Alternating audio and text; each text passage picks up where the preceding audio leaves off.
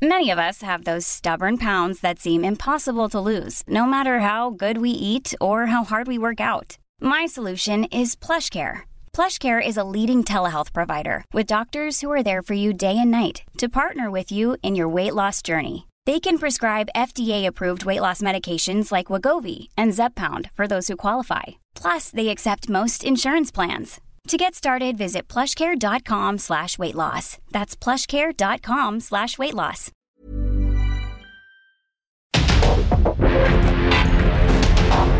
Porque el mundo actual no se entendería sin la economía, las finanzas y los negocios. Acompaña a Mario Maldonado, el columnista de negocios más joven y objetivo del periodismo financiero en su programa. Bitácora de negocios.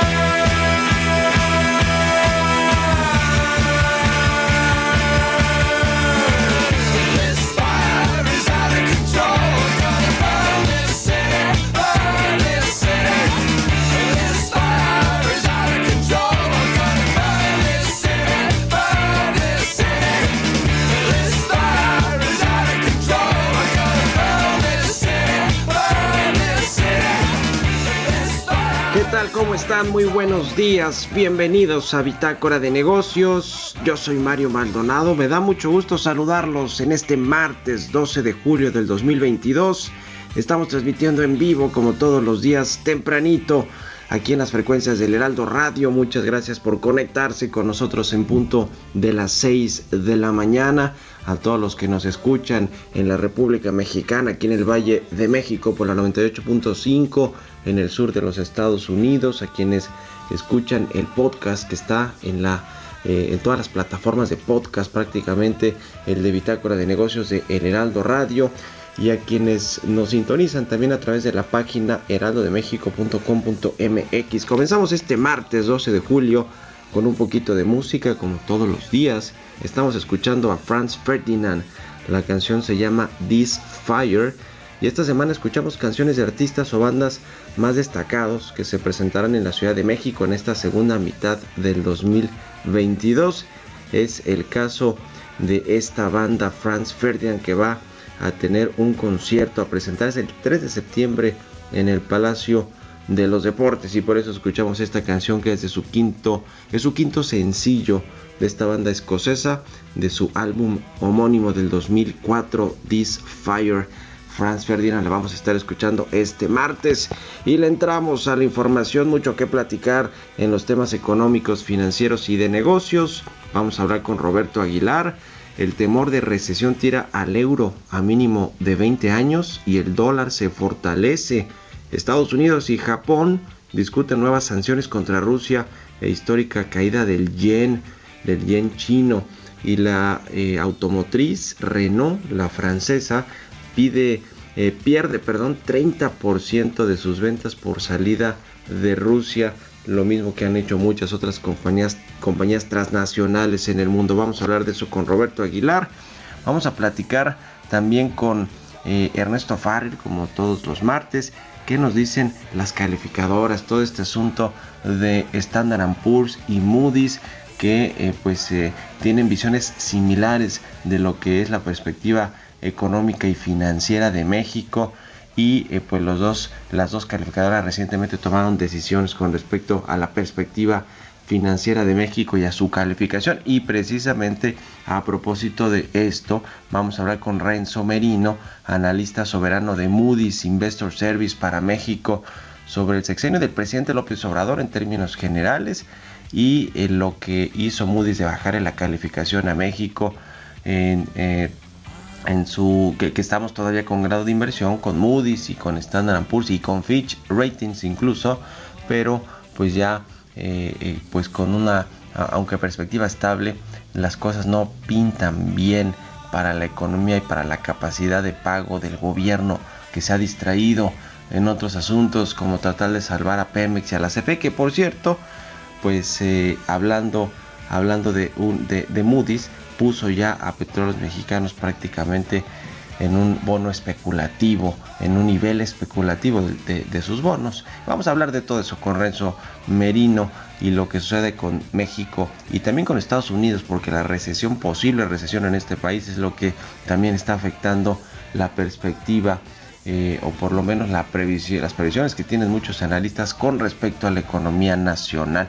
Vamos a hablar además con José Luis Ortega, director de los equipos de deuda y multiactivos de BlackRock México, que advierte BlackRock que el aumento de la tasa puede ser inservible contra la inflación. Interesante este apunte de BlackRock porque efectivamente pues se suben y suben las tasas de interés en México y en el mundo, ¿eh? pero concentrémonos en México con lo que ha hecho el Banco Central y la inflación, pues nada más no cede, no cede y vamos a hablar de ese asunto con José Luis Ortega de BlackRock México y también la inversión para el segundo semestre de este año, los retos económicos. El presidente López Obrador ya está en Washington desde ayer, va a tener una reunión hoy con eh, Kamala Harris y con eh, Joe Biden y mañana con los empresarios mexicanos y estadounidenses. Va con una delegación de empresarios nacionales, el presidente López Obrador, Carlos Slim, está el presidente del Consejo Coordinador Empresarial, Francisco Cervantes, también Antonio del Valle, del Consejo Mexicano de Negocios Civiles. Vamos a platicar de con, de, con quiénes se fue. Por cierto, se fueron en el mismo vuelo ayer, en un vuelo de United Airlines a la ciudad de Washington, D.C., la capital de Estados Unidos, a esta reunión de alto nivel. Le vamos a platicar de todos estos temas hoy aquí en Bitácora de Negocios, así que quédense con nosotros en este martes 12 de julio. Vámonos al resumen de las noticias más importantes para comenzar este día con Jesús Espinosa.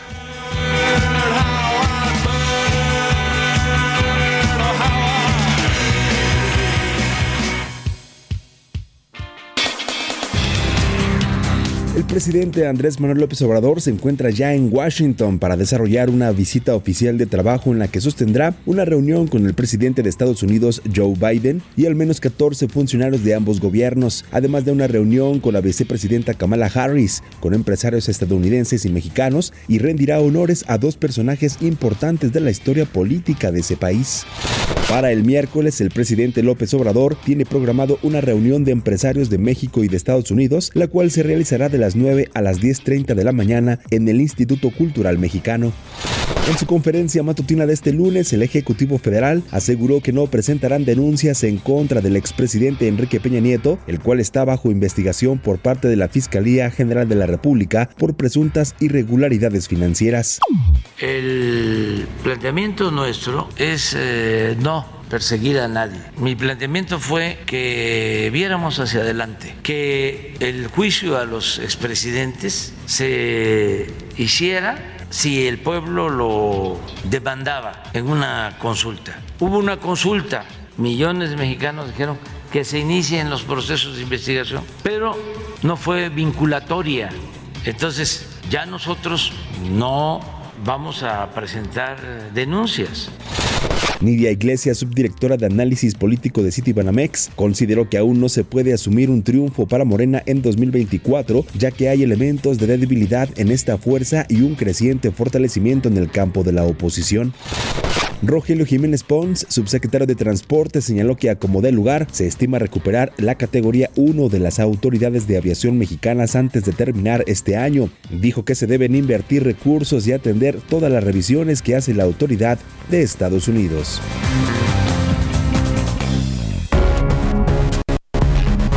El editorial.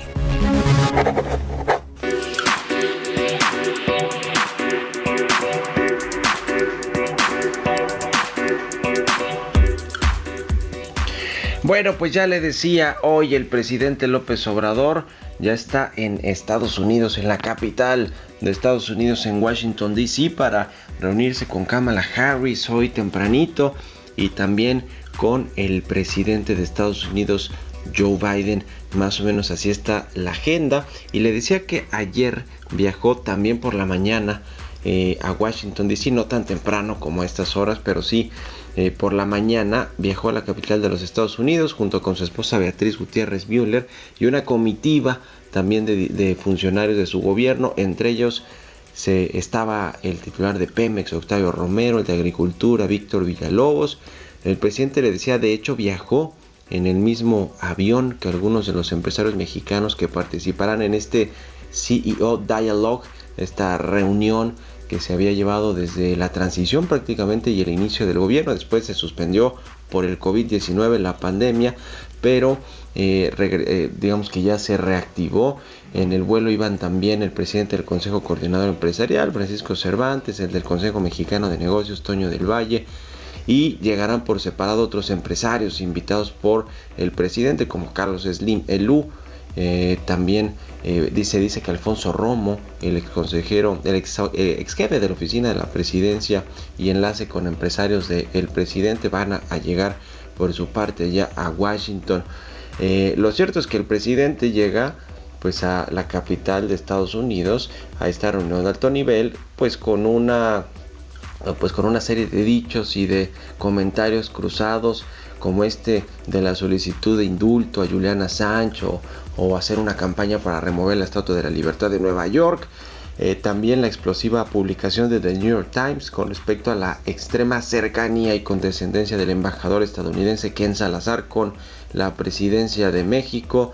Y tampoco debe olvidarse porque apenas fue a inicios del, del mes pasado esta descortesía del presidente de no asistir a la cumbre de las Américas porque no se invitó a los presidentes de Cuba, Venezuela y Nicaragua esta desatención que se convirtió en una afrenta, la realidad, esa es una realidad a la Casa Blanca, pues eh, vamos a ver si está o no en los temas que van a platicar, es decir, además de los temas del TEMEC, de eh, las inversiones y los posibles conflictos jurídicos de empresas estadounidenses por los cambios de reglas en el sector energético, particularmente el sector eléctrico, pues hay otros asuntos de corte político. ¿eh? Lo cierto es que el presidente López Obrador pues llega con un poco más de fuerza en términos políticos, democráticos, de eh, apoyo eh, de las masas, que lo que tiene Joe Biden, que ha perdido al revés, se ha perdido su popularidad de forma muy rápida y vienen ahora elecciones intermedias en los Estados Unidos. Es decir, en términos políticos, quien llega con más respaldo de sus países, de su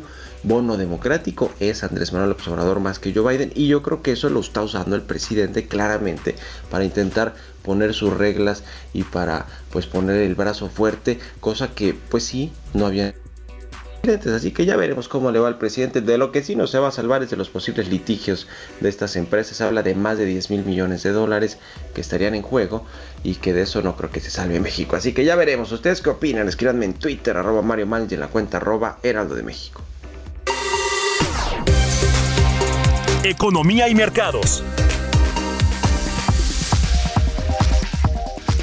Roberto Aguilar ya está con nosotros como todos los días tempranito, mi querido Robert, buenos días. ¿Cómo estás, Mario? Me da mucho gusto saludarte a ti y a todos nuestros amigos. Fíjate que se acaba de dar a conocer el dato de la actividad industrial en México que subió 0.1% en mayo respecto al mes previo, pero ya si lo medimos con respecto al mismo periodo del año anterior, el crecimiento es de 3.3% y también te anoto rápidamente que el tipo de cambio, Mario, pues tiene más cara de 21, está cotizando en 20.86 y bueno, pues sí, eh, una, de, una depreciación eh, fuerte desde el día de ayer de la moneda mexicana. Pero te comento que las bolsas europeas ampliaban sus pérdidas por segunda sesión consecutiva afectadas por las preocupaciones por la escasez de suministro de gas que platicamos el día de ayer por estos trabajos de mantenimiento del principal ducto que lleva gas ruso a Alemania, también el aumento de los casos de coronavirus en China, que bueno, pues obviamente enciende las alertas sobre una pues sobre las medidas que pueda tomar este país, que como sabes, la tolerancia cero pues podría implicar también nuevas restricciones a la movilidad y también, bueno, pues esta situación de China golpeaba el precio internacional de los metales y también justamente del petróleo, Mario, que ya en las cotizaciones internacionales está debajo de los 100 dólares. Y bueno, también te comento que el euro desde ayer se hundió un paso eh, de la paridad con el dólar, es decir, que el euro nunca había estado por debajo de la cotización del dólar desde que comenzó a circular esta moneda. Esto es eh, hace más de 20 años, ahora sí. Y bueno, y esto tiene que ver con dos cosas, Mario. Uno, la debilidad misma del euro, justamente por los temores que puede ocasionar esta falta de gas. Se va a exacerbar el tema de la inflación y con ello justamente la recesión. Y luego, de paso, la decisión de política monetaria del Banco Central Europeo. Y luego también la otra parte es que el dólar se apreció en el mundo justamente como un activo de refugio. Entonces, esta combinación, Mario, pues ha sido letal para algunas monedas, para el caso justamente del euro, que como te decía, está prácticamente a la par de el dólar estadounidense. Y bueno pues también justamente nerviosismo incrementándose. Mañana vamos a conocer el dato de la inflación en Estados Unidos a las siete y media de la mañana. Mario habíamos platicado ayer que se espera una tasa de 8.8 por ciento arriba del 8.6 del mes eh, anterior. Pero también el tema Mario es que todavía los especialistas no le ven que haya llegado al pico el tema de la inflación en Estados Unidos lo que va a presionar todavía más la decisión de política monetaria del Banco Central estadounidense que se va a dar justamente a finales de este mes. También te platico que la secretaria del Tesoro de Estados Unidos inició una reunión con el ministro de Finanzas de Japón, uno para discutir formas de fortalecer aún más las sanciones eh, occidentales contra Rusia por su guerra en Ucrania, que por cierto, Mario, fíjate que un funcionario, un alto funcionario de Japón había eh, propuesto que se limitara justamente el abasto del gas ruso, a lo que respondió justamente Rusia, que esto podría llevar al barril a 200 o 300 dólares así de eh, pues drástica podría ser esta medida. Bueno, de acuerdo con estas estimaciones, lo que también van a discutir ambos funcionarios es justamente el tema de la depreciación acelerada del yen que tocó ya su mínimo de 24 años y recordar que justamente la tercera economía del mundo, es decir, Japón, pues está en sentido contrario justamente con la política monetaria del resto del mundo. También mañana se va a celebrar una reunión interesante, Mario. Fíjate, una nueva ronda de conversación entre Rusia, Ucrania, Turquía y la ONU sobre las exportaciones de grano de Ucrania, que justamente esta situación ha incrementado drásticamente los precios a nivel internacional. También te comento que justamente Renault acaba de dar a conocer una caída de 30% en sus ventas, producto de la salida de Rusia, que era su segundo principal mercado, Mario, pero lo interesante es que es la primera compañía que da a conocer así ya con pesos y centavos, una con números, justamente la afectación de su salida del mercado ruso y la frase del día de hoy, no podía haber una mejor, Mario, la volatilidad puede ser algo positivo para los inversionistas. Estemos preparados para beneficiarnos de ella. Esto lo dijo en su momento Mark Mobius. Buenísimo, Roberto Aguilar, muchas gracias y nos vemos al ratito en la televisión. Gracias, Mario, muy buenos días. Sigan a Roberto Aguilar en Twitter, Roberto AH6 con 20, vamos a otra cosa. Radar económico. Y como todos los martes ya está con nosotros Ernesto O'Farrill. Mi querido Ernesto, ¿cómo te va? Buenos días. ¿Qué tal? Muy buenos días, Mario. Buenos días a todos. Pues vaya semana la pasada con respecto a las calificadoras. Standard Poor's mantuvo o ratificó la calificación de México de su deuda soberana y eh, puso en perspectiva estable la calificación y pues eh, la, la perspectiva de México pero no hizo lo mismo Moody's, que sí recortó la calificación, aunque estamos todavía dos peldaños, dos escalones o, dos notches, como se dice en inglés, arriba del grado de inversión. ¿Cómo viste estas decisiones, Ernesto? Sí, cómo no. Bueno, sí, primero, como bien apuntas, Standard Poor's nos deja en triple B. El siguiente escalón para abajo es triple B menos, y ese es el último peldaño para mantener el grado de inversión. La buena noticia es que nos mejoró la calificación en, cuanto a la perspectiva. las calificaciones tienen tres segmentos. Por un lado están las letras, luego los signos, que dentro de cada cajón de letras puede ser positivo, neutral, o sea, sin signo, o negativo.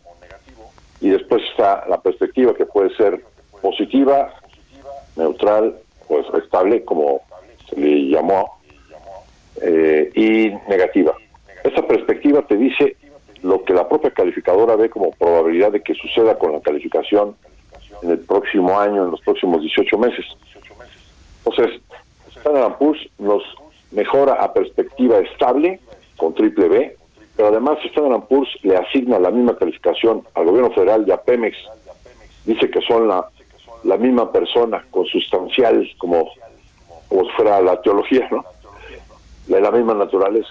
Entonces nos mantiene la misma calificación, tanto para gobierno como para Pemex. Y es triple B, neutral, perspectiva estable. Después Moody's nos tiene todavía dos escalones arriba de grado de inversión, pero eh, nos tenía tres escalones y nos bajó uno. Sin embargo, todavía es mejor la calificación de Moody's que la de Standard Poor's. Y eh, también nos mantiene ahora con perspectiva estable. Sin embargo, no hizo lo mismo con Pemex. Ayer nos enteramos que bajó la calificación de Pemex a B1. Ese es como el quinto sótano del infierno, abajo de grado de inversión. Eh, pues, digamos que no, ha tratado igual a gobierno federal que a Pemex y eso pues complica las cosas para Pemex, sobre todo pues tiene todavía algunos vencimientos, aunque eh, pues, Rogelio Ramírez de la OA ha hecho un eh, enorme esfuerzo de reestructura de las finanzas de Pemex, pues, le han inyectado capital fuerte a la empresa, le han eh, bajado también sustancialmente los impuestos por extracción de petróleo, eh, y pues eh, también han ayudado a que haya una reestructura de la deuda mandándola a más largo plazo. Pero pues con esta calificación que la asigna Moody's está más peligroso. Fitch ya no tiene contrato para calificar a Pemex, sin embargo mantiene un seguimiento de las calificaciones por servicio a los inversionistas y aquí nos tiene en triple B menos, es el borde del precipicio, con perspectiva estable, pero eh, en Pemex sí, sí también nos tiene dos o tres escalones abajo de grado de inversión. Muchas gracias, como siempre, Resto. Muy buenos días, un abrazo. Nos vamos a la pausa, regresamos.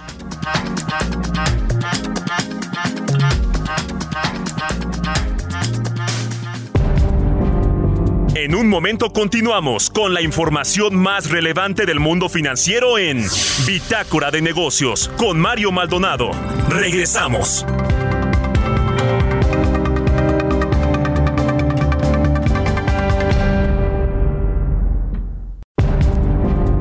Estamos de vuelta en Bitácora de Negocios con Mario Maldonado.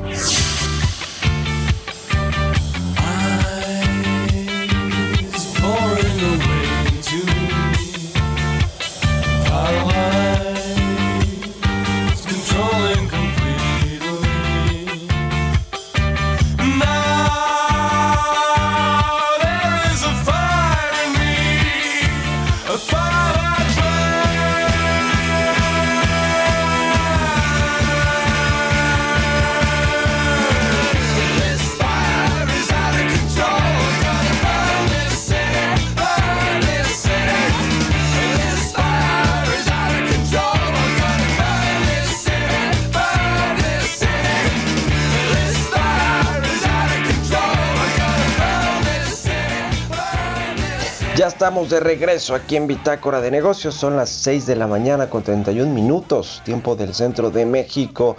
Y regresamos escuchando un poquito de música antes de irnos con la segunda mitad de la información.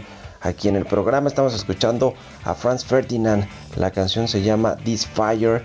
Esta semana escuchamos canciones de los artistas o de bandas que van a presentarse en la Ciudad de México esta segunda mitad del 2022. Es el caso de esta banda escocesa Franz Ferdinand que va a presentarse el 3 de septiembre en el Palacio de los Deportes, acá en la capital, en la Ciudad de México. Y por eso escuchamos este que es el quinto sencillo de su álbum homónimo del 2004, que se llama igualmente This Fire. Es la canción de mayor éxito. There's never been a faster or easier way to start your weight loss journey than with PlushCare. PlushCare accepts most insurance plans and gives you online access to board-certified physicians who can prescribe FDA-approved weight loss medications like Wigovi and Zepbound for those who qualify.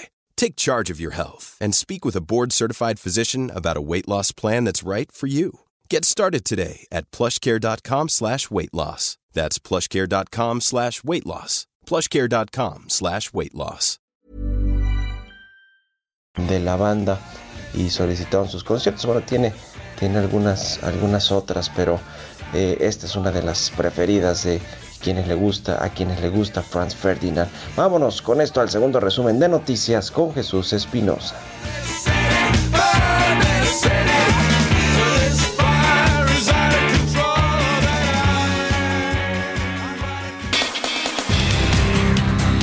La Secretaría de Economía informó que inició la primera ronda de negociaciones para la creación de un tratado de libre comercio entre México y el Reino Unido, las cuales se realizan de forma híbrida en la Ciudad de México. La secretaria de Economía Tatiana Cloutier deseó que las sesiones de trabajo sean en beneficio de ambas naciones. Cuauhtémoc Rivera, presidente de la Alianza Nacional de Pequeños Comerciantes, destacó que ante la pérdida de poder adquisitivo en el país, los mexicanos recurren más a las compras a granel. Subrayó que el mercado a granel se observa mucho en las centrales de abasto y tianguis, pero está entrando con fuerza a las tiendas tradicionales de las colonias populares. El Centro de Estudios Económicos del Sector Privado alertó que para este año se prevén ingresos petroleros adicionales por 535.5 mil millones de pesos y por estímulos a los combustibles hay 530 mil millones. Este lunes inició la operación del servicio emergente de la red de transporte de pasajeros para ayudar a los usuarios afectados por el cierre parcial de la línea 1 del metro, la cual se ejecuta debido al inicio de las labores de rehabilitación de la ruta más antigua del sistema de transporte colectivo de la Ciudad de México. Entrevista.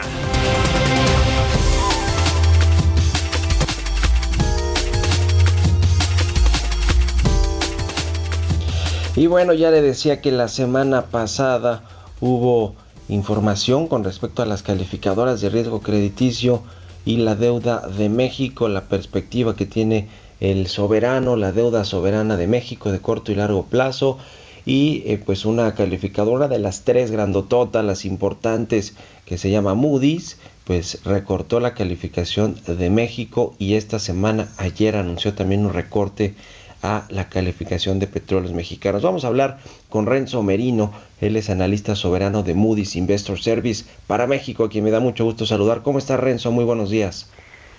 Muy buenos días, Mario. Pues platicar eh, contigo sobre la decisión que se tomó y que se anunció la semana pasada, el jueves, con respecto a México. Platícanos cuáles fueron los argumentos, lo que analizan ustedes en, en el panorama mexicano, que si bien pusieron de negativo a estable, es decir, cambiaron eh, de forma positiva la perspectiva, la calificación sí bajó. Cuéntanos, por favor, Renzo.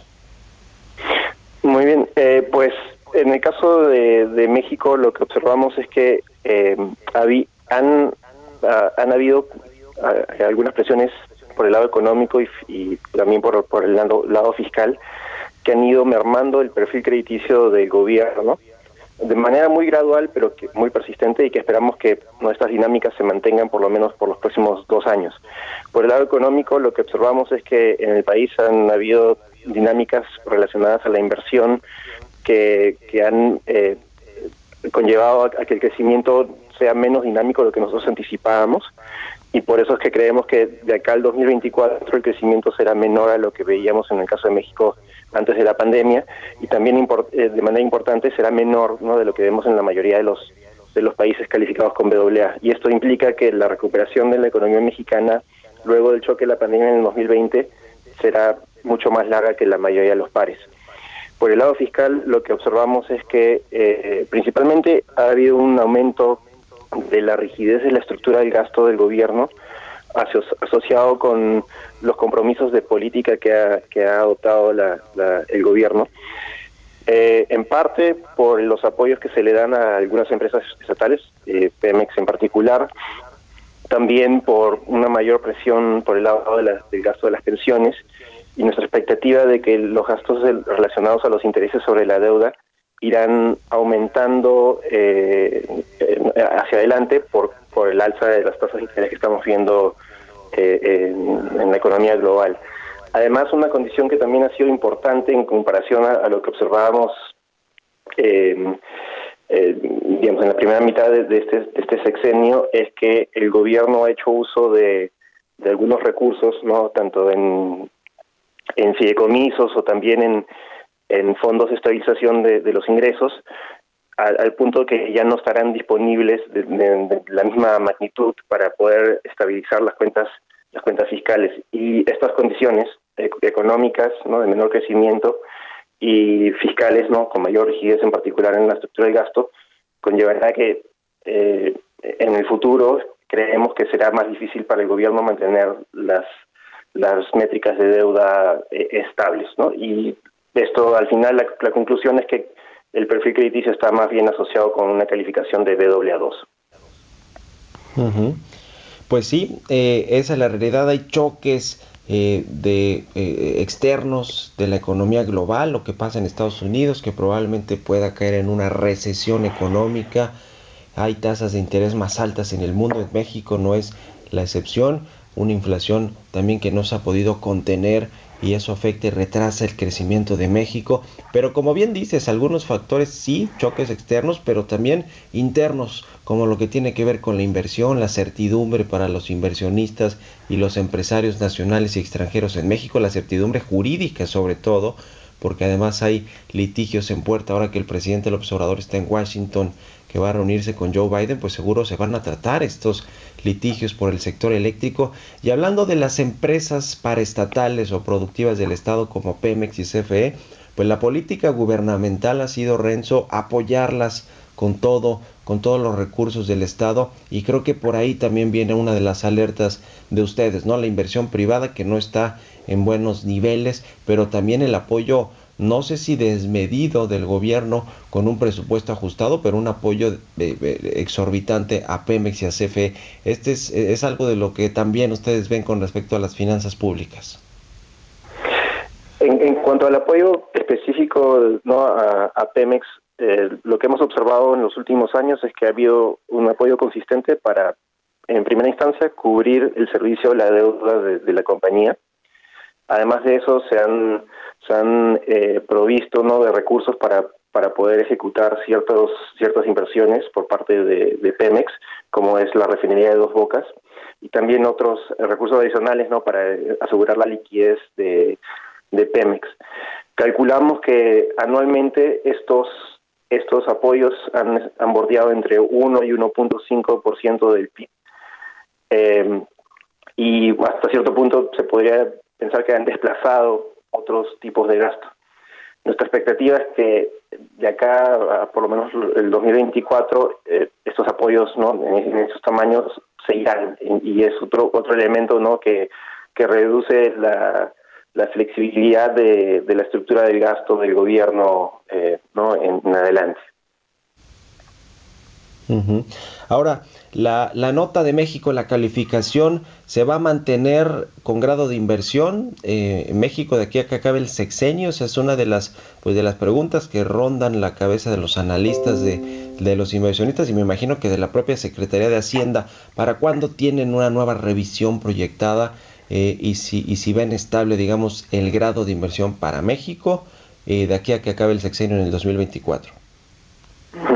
Bueno, en sí un un, nuevo comité este, no soberano para, para revisar la, la, calificación del gobierno podría convocarse en cualquier momento, obviamente dependiendo de las circunstancias. Habiendo dicho eso, tenemos una perspectiva estable para la calificación en el nivel BAA2. Esta perspectiva lo que hace es un balance entre las presiones económicas y fiscales que mencionaba, nuestra expectativa de que las autoridades mantendrán un manejo prudente de las políticas eh, fiscales y, monetarias, por lo menos de, acá hasta el 2024. Esto para nosotros implica de que a pesar de posibles ¿no? choques adicionales, es, más probable que la, que la calificación de México en este nuevo nivel de BWA2 sea resiliente a estos, a estos choques, ¿no? que podrían incluir una desaceleración en la actividad económica en los Estados Unidos. Eh, ese es, digamos, ese es ¿no? el, escenario base que tenemos para, para la calificación. Ahora, preguntaba sobre el caso de Pemex porque eh, conocimos ayer esta información de que se redujo la calificación eh, de petróleos mexicanos eh, que pues cayó prácticamente en este nivel especulativo, pasó de BA3 a B1 con perspectiva estable, ciertamente también cambió de negativa a estable, pero pues cada vez está eh, más abajo, ¿no? La calificación de Pemex y le cuesta mucho o le costará mucho eventualmente a Pemex refinanciarse en los mercados eh, internacionales. por esta eh, por reducción que han tenido las calificadoras respecto de su, de su capacidad de pago, perspectiva financiera. Fue en abril del 2020, si no mal recuerdo, cuando perdió el grado de inversión petróleos mexicanos. Y bueno, eh, lo que en algún momento la Secretaría de Hacienda en ese entonces era otro secretario, Arturo Herrera, pues se criticaba, déjame decirlo así, Renzo, es que pues eh, las calificadoras veían a Pemex y al gobierno federal, es decir, al soberano, prácticamente en una, en una, con una misma, eh, eh, digamos, mirada, es decir, son entes separados claramente, pero el gobierno pues respalda a petróleos mexicanos. ¿Cómo está este asunto, esta correlación entre la calificación de Pemex y el gobierno federal? A ver, la, calificación de Pemex responde a dos elementos importantes. Uno está relacionado al análisis que hace Moody's respecto a la calidad crediticia intrínseca de la compañía. Eh, dentro de nuestra escala, ese score, que en inglés eh, se denomina Baseline Credit Assessment, es un score de CAA3, es decir, desde la parte baja de la escala es el tercer peldaño, es, es bastante bajo. Además de eso, también hacemos un análisis de lo que esperamos que sea el apoyo de, en este caso, del gobierno para la, para la compañía. Y eso, este, ah, antes de la, de la última acción que, tomamos sobre Temex ayer, era un, apoyo que, se manifestaba por un alza de, la calificación de seis, de seis escalas. Entonces así se llegaba al, nivel de BA3 dada la importancia del apoyo de, del gobierno a, Pemex eh, y con la, con la baja de la calificación del soberano, el comité de Pemex decidió bajar la calificación final de Pemex de BA3 a B1. ¿no? eso principalmente responde a a, las, expectativas de, apoyo del gobierno que, bueno que han bajado ligeramente por por el por el, cambio en la calificación del soberano lo que desde la perspectiva del gobierno más allá de lo que mencionaba de, los apoyos no en los montos eh, eh, que, que, se incluyen en, el presupuesto anualmente eh, nosotros en Moody's lo que sí diferenciamos es la, la deuda la carga de la deuda del, del gobierno que nosotros vemos un gobierno general, que incluye básicamente la, la, deuda del gobierno federal, y vemos eh, la deuda de Pemex como un pasivo contingente. Si nosotros aumentásemos ¿no? o tomásemos la deuda de Pemex y, la, y asumiésemos que es, es un riesgo de uno a uno, es decir, no básicamente calculamos nuestros, nuestras métricas con la deuda del gobierno federal y además la deuda de Pemex, esto implicaría un deterioro en, nuestro concepto de fortaleza fiscal del gobierno y podría no poner presión eh, a la baja sobre el perfil crediticio del soberano. Pues interesante platicar eh, contigo como siempre. Eh, Renzo, te agradezco estos minutos para Bitácora de Negocios. Renzo Merino, analista soberano de Moody's Investor Service para México. Buenos días. Muy buenos días. Muchas gracias, Mario. Un abrazo, que estés muy bien. Vámonos a otra cosa con las historias empresariales. Historias empresariales. Mercado Libre, esta empresa argentina que cotiza en Nueva York, recibió 233 millones de dólares del banco de inversión Goldman Sachs con el objetivo de ampliar la oferta de crédito que tiene esta empresa en México y en Brasil. Nos platica de todo esto Giovanna Torres.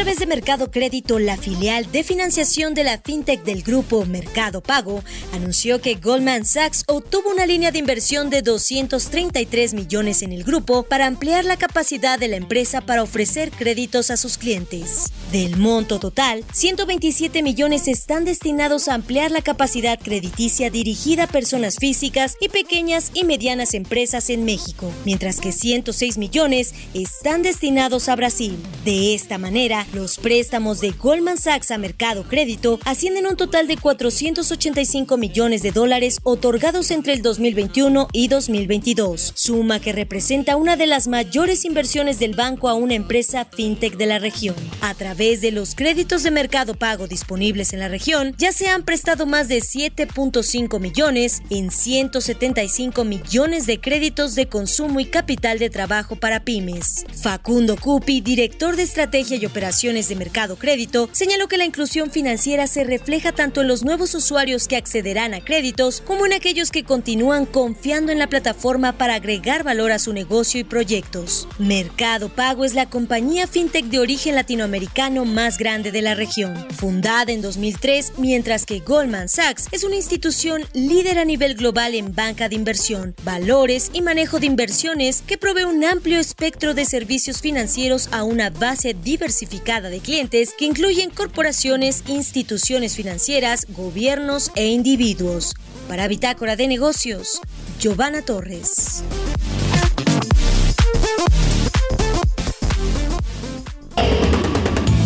Bitácora de Negocios con Mario Maldonado.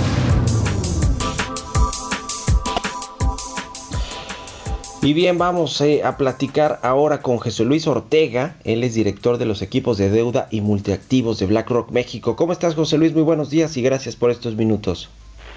Muy buenos días, Mario. Muy bien, muchas gracias. Te saludo con gusto a ti y a tu auditorio pues nos interesó mucho platicar con ustedes, además de que pues BlackRock es el gran gestor de activos en el mundo, eh, de, este asunto de la inflación y las tasas de interés que están siendo poco efectivas para contrarrestar el aumento de los precios. Platícanos un poquito más, por favor. Sí, mira, eh, acabamos de publicar nuestra visión de medio año y justamente uno de los grandes temas que traemos es que la inflación va a continuar, ¿no? Que esto que hemos visto que se ha intensificado a lo largo de los últimos meses. Creemos que va a continuar y que es algo que, que va a generarle problemas a los bancos centrales y que finalmente va a acabar ganando la inflación a los bancos centrales y van a tener que reconocer que no pueden contra ella porque es un tema de oferta, ¿no? O sea, realmente yo creo que el tema central que traemos es que es un tema de oferta, no es un tema de demanda. ¿No? principalmente esta disrupción en las cadenas productivas, este cambio de hábitos hacia mayores mercancías. Por otro lado, eh, la, la, gente que, sobre todo en países como en Estados Unidos, que recibió estímulos, que no hemos visto que quiera regresar al mercado laboral.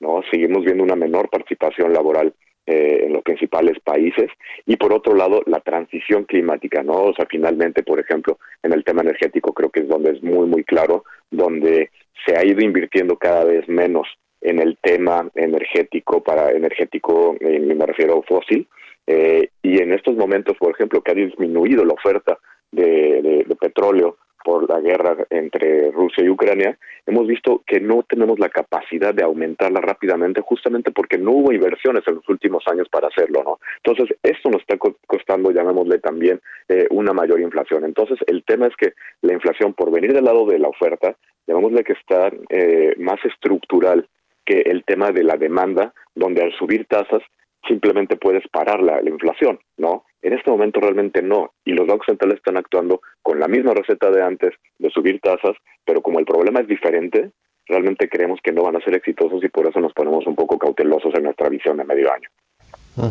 Ahora, México es diferente a Estados Unidos y obviamente otras economías desarrolladas en las que se dice que bueno porque está más bancarizada la población o hay más acceso a servicios financieros, una tasa de interés alta, eh, o cada decisión de los bancos centrales de aumentar la tasa de referencia, pues sí, sí restringe, digamos, el efectivo en la economía y eventualmente pues busca contener la inflación un poco más rápido que países como México donde no están todavía tan bancarizados o con una penetración de servicios financieros alta. Esta, eh, digamos, correlación o esta, esta hipótesis es real, ustedes la ven así también. Es decir, tarda más México en, en, eh, en, que, en que sea efectiva la, la política monetaria que en otros países por la baja penetración de servicios financieros.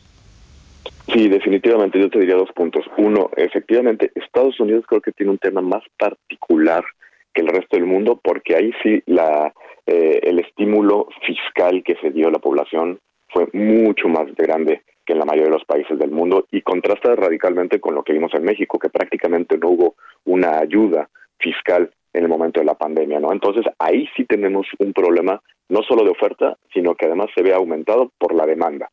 Y el caso que comentas de la, de la bancarización también es súper importante, porque aquí en México está tan poco bancarizado el país que efectivamente el subir las tasas no es un tema que te va a lograr contener la inflación, porque no tenemos bancarizada la población, a diferencia de países desarrollados como Estados Unidos.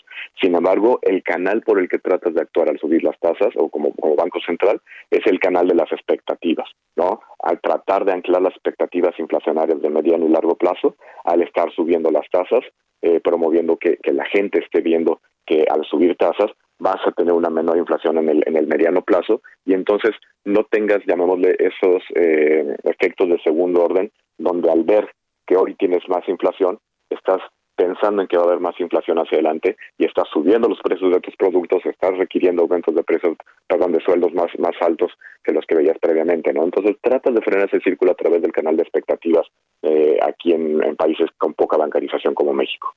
En un minutito y medio que nos queda de programa, José Luis, ¿cómo estás viendo el tema económico más a nivel macro, el cierre de este 2022, los retos que hay para México? Eh, vimos lo que hizo ayer, eh, la, la, semana pasada, las calificadoras. De hecho, hablamos ahora con un eh, analista de Moody's. lo que pasa con Pemex. ¿Cómo están viendo ahí en BlackRock el cierre de año en términos macroeconómicos y lo que sucede con estas empresas como Pemex? A nivel global creemos que va a haber, llamémosle, una moderación en la parte de crecimiento. Vamos a seguir con inflaciones altas, vamos a seguir viendo los bancos centrales subir las tasas hasta que vean que efectivamente el crecimiento económico se empieza a afectar por esa subida de tasas y es cuando van a reversar el curso, pero creemos que puede ser hasta el año que entra eso, ¿no? Entonces, realmente un ambiente complicado a nivel global eh, en, el resto del año que incide justamente en un crecimiento como el que estamos viendo, esperando para México este año, cercano al uno y medio, entre el uno y medio y el 2%, ¿no? Realmente eh, muy, muy contenido.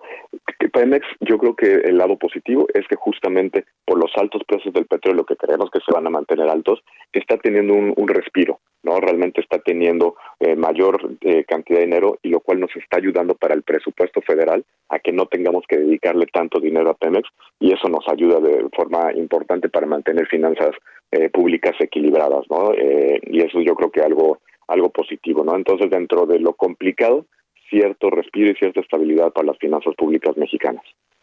Muy bien, pues te agradezco mucho, José Luis Ortega, director de los equipos de deuda y multiactivos de BlackRock México, por estos minutos y muy buenos días. Buenos días, Mario. Saludos a todos. Hasta luego. Con esto nos despedimos. Gracias a todos ustedes por habernos acompañado. Se quedan aquí en el Heraldo Radio con Sergio Lupita.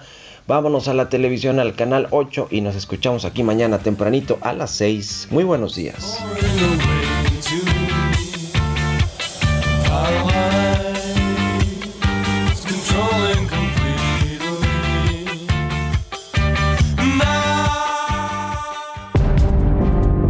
Esto fue Bitácora de Negocios con Mario Maldonado.